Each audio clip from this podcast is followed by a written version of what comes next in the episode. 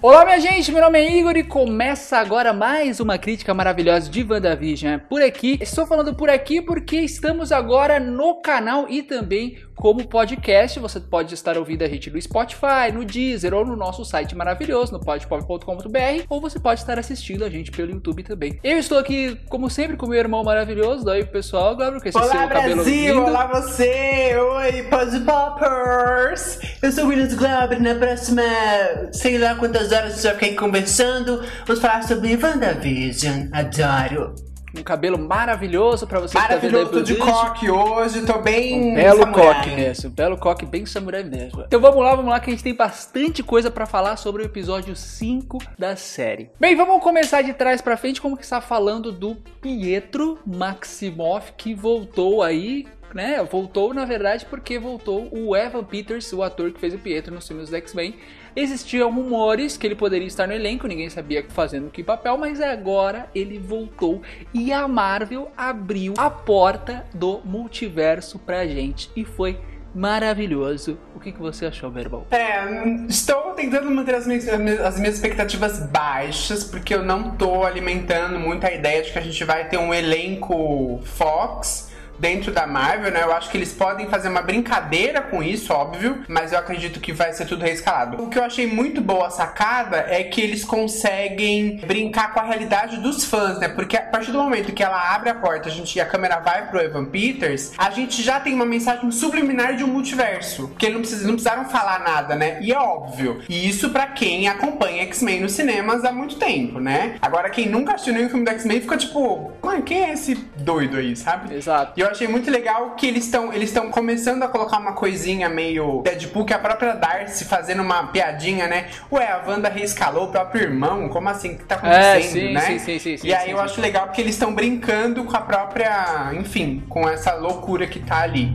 Bem, eu vou falar que eu gostei bastante. Eu acho que. Eu não sei se eles vão voltar com o elenco do X-Men. Eu acho que foi exatamente isso que você falou. Foi tipo o multiverso pra quem é fã, assim, pra mostrar pra gente o que, que vai ser o multiverso e a gente já se acostumar com essa ideia, né? Seria bacana eles não explicarem que é o Pietro de uma outra realidade, né? Mas pode ser que eles expliquem mais pra frente como que ele chegou ali e o que, que a Wanda fez pra trazer ele. E se ele é mesmo o Pietro de uma outra realidade, dessa realidade do X-Men, ou se eles só usaram o Evan Peters pra fazer meio que um easter egg pra gente se sentir meio que no multiverso. É, então, mas eu acho que, por exemplo, nessa cena aí a gente tem alguns, algumas pistas, porque é bem depois que a Wanda indica que ela não tá controlando tudo, Sim. que ela não é, fez a, a campainha tocar justamente no momento de pico da discussão deles, né? Sim. E ao mesmo tempo, ela reconhece o Pietro, mesmo não sendo o rosto do irmão que morreu lá em Ultron. Sim, na era de sim, Ultron, né? sim.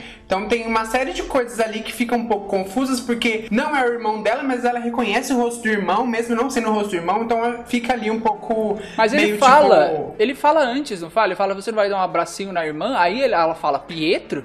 Aí eles se abraçam. Não, assim que ela abriu, ela já ficou surpresa, né? Ela Mas já ela não sabia que que era era. ele. Ela não imaginava que poderia ser o Pietro, assim. Acho que ela ficou surpresa por Não, ser eu uma assim, pessoa. fa- eu digo o fato dela reconhecer o irmão num rosto que não é o do irmão, entendeu? Isso já é, por si só, uma coisa meio doida, assim. Porque não é o Pietro na, na- realidade, né? Não que ela conhece. Então acho que isso já deixa uma, uma, uma pulga atrás da orelha ali. Eu acho que ela ficou chocada exatamente por isso mesmo, por ser uma outra pessoa meio que na, no corpo do irmão dela. Eu achei bem interessante eles introduzirem o, o Evan Peters dessa forma, assim, achei bem legal mesmo, porque o episódio inteiro dá dicas de que o Pietro pode, pode voltar, né? Quando ela conversa com os filhos dela e tal, que ela dá dicas, e ela fala que já foi gêmea e tal, quando tem aquela cena da morte do cachorro, ela falando que não pode voltar com pessoas, então tem algumas dicas assim, tanto que eu até pensei que, que, o, que o ator, o Errol Taylor Johnson, acho que é o nome dele, sei lá, o ator que fez o Pietro do Era de Ultron, eu pensei que ele ia voltar na cena que ela tava conversando com os gêmeos ali, que o cachorro corre pra porta, falei, puta, é ele ali, ela deve ter perdido o controle e ele voltou dos mortos, mas aí a gente vê que, mano, ela realmente não consegue fazer isso, é uma coisa que ela tem que lidar, uma coisa que ela não controla, assim como ela não está controlando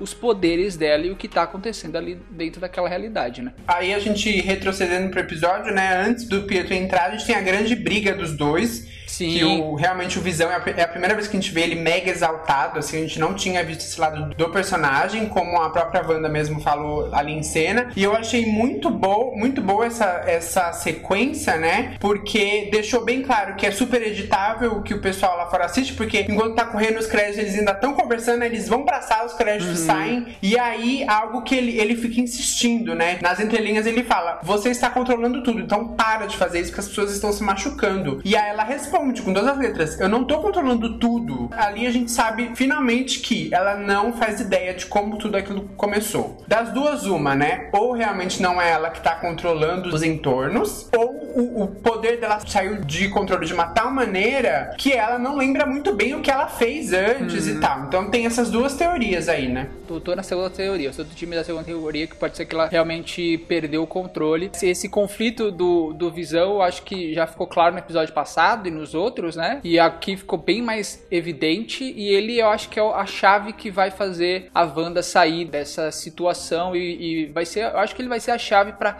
resolver toda a situação, assim. Porque ele é a única pessoa que consegue fazer as pessoas voltarem à realidade delas, né? Como ele faz com aquele amigo dele do trabalho. E eu achei muito bacana porque eles construíram o conflito entre os dois até do lado de fora, né? Porque tem aquela cena dela entrando na Sword, a gente finalmente descobriu o que aconteceu com o corpo do Visão. E o, o Jimmy, se eu não me engano, ele até fala que o que ela fez ali no luto dela foi uma coisa que o Visão não queria, que ele já tinha deixado no testamento, que se ele morresse, ele não queria ser usado como uma arma. Se ele voltar a ter a consciência dele lembrar disso, ele vai ficar muito mais decepcionado com a Wanda, porque ele já tinha combinado que ele não queria ser uma arma. A Wanda, pelo luto dela, acabou impondo uma coisa que ele não queria. Então. Só o fato do Visão despertar e ele confrontar ela e tal, uhum. é, já mostra que ela tá. Ela não, não necessariamente está com tudo sob controle, né? Tem muita coisa que tá fugindo do, do controle dela. E aí eu acho que a parte do descontrole da Wanda ficou muito evidente quando ela tenta fazer os filhos pararem de chorar. Não uhum. consegue, ela tenta duas vezes. E aí isso fica ainda mais evidente quando os dois, por conta própria, envelhecem sozinhos ali, porque eles querem mesmo, né? Eu ainda acho que a presença da Agnes tem alguma coisa a ver, né? mesmo que seja indireta, porque as duas vezes que as crianças envelhecem, a Agnes tá ali junto. E aí a primeira vez foi justamente quando a Agnes é, falou: Ué, mas você falou pra eu segurar os bebês e tal. Mais uma vez, colocaram a Agnes em cenas meio chaves pra gente ficar desconfiando. Quem é essa mulher? Quem é essa mulher? O que ela tá fazendo ali e tal. O próprio Visão fala, né? Você não tá desconfiando de nada, porque chega a vizinha com as soluções para tudo e ela chega com a casa pro, pros cachorros. Outra coisa também que eu acho que deixa muito claro que ela não tá com tudo sob controle é o cachorro, né? Ela não sabia de quem que era, era um cachorro ao que parecia de verdade mesmo. E eu não esperava que os filhos dela fossem crescer no, no episódio. Eu achei que eles iam ficar bebês ainda. E foi, foi muito bom, né? Porque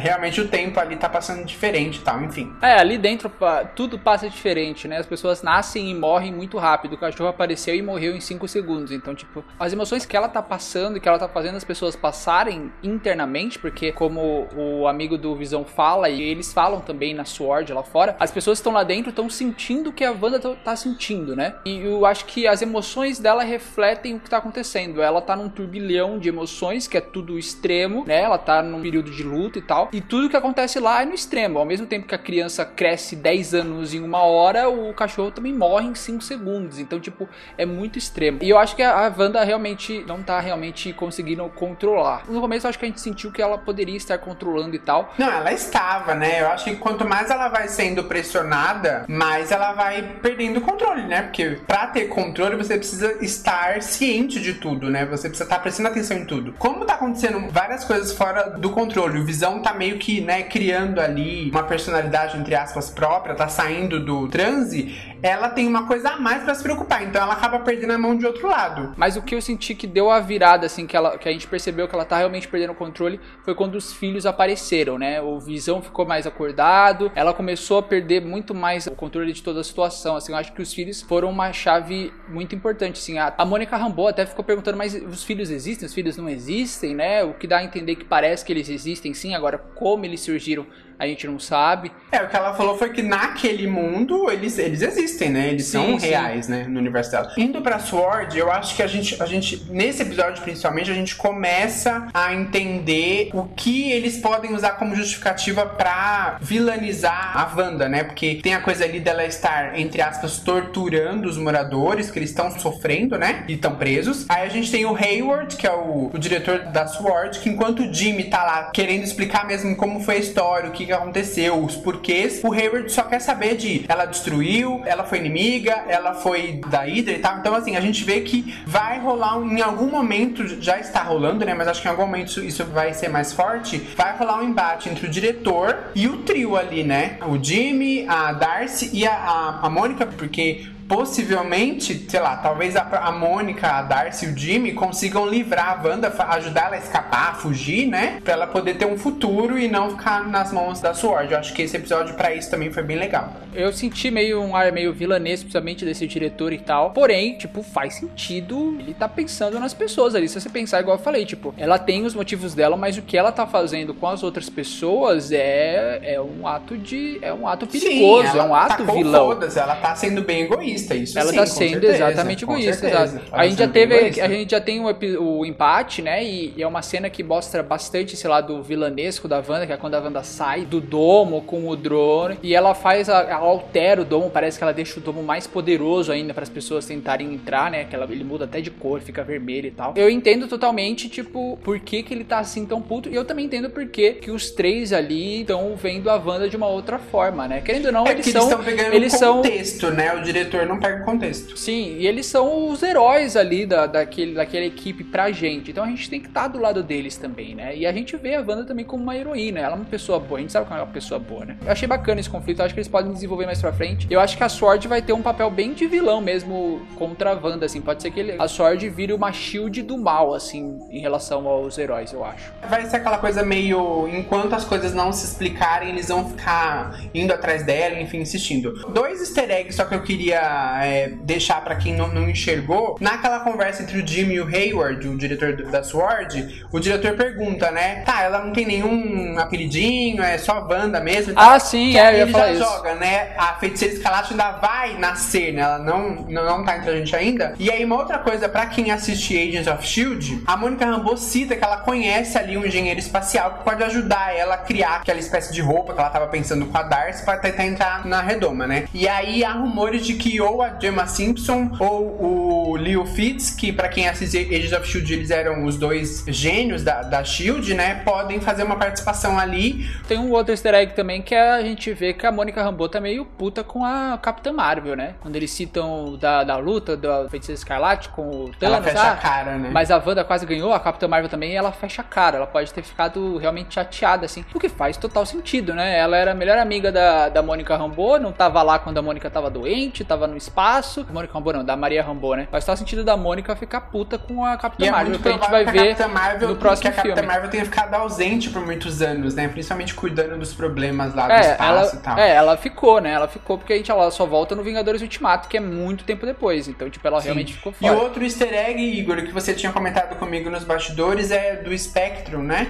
Ah, é verdade, é porque a, a Mônica Rambeau, ela é a, a heroína Spectro, né? A Spectrum, Um do- dos codinomes dela, né? É, Na, exato. HQs. O primeiro é Photon, mas eles deram já pra mãe dela, então eu acho que provavelmente vai ser, ela vai ser o espectro. E quando eles fazem os exames nela lá, o que aparece no resultado do exame é um espectro branco. Então pode ser que aquele domo tenha dado já os poderes pra ela, e pode ser que dê os poderes pra mais pessoas lá dentro, ou não sei o que vai acontecer no final, se explodir, se ficar uma loucura do multiverso, que dê poderes pra mais pessoas ao redor aí, crie novos super poderosos, assim. É, só, só a nível de curiosidade, nos quadrinhos a Mônica Rambeau ganha os poderes justamente por conta de uma explosão mesmo. É. Explode lá, uma, uma, um, um cara tá pesquisando uma energia interdimensional lá, né? Explode e ela Uhum. acaba ganhando esses poderes. Então acho que eles estão muito é, dando recompensas pra quem também é fã de HQ, né? Eu acho isso bem legal. O que eu gostei bastante desse episódio, falando agora de, de estrutura, eu achei legal. Você tinha falado isso daí no, no vídeo passado, que eles iam começar a balancear, né? O, a parte de dentro do dome, a parte de fora. E eu achei bem mais interessante dessa forma, tanto Com que certeza. eu, de novo, pra mim, esse foi o melhor episódio da série até agora.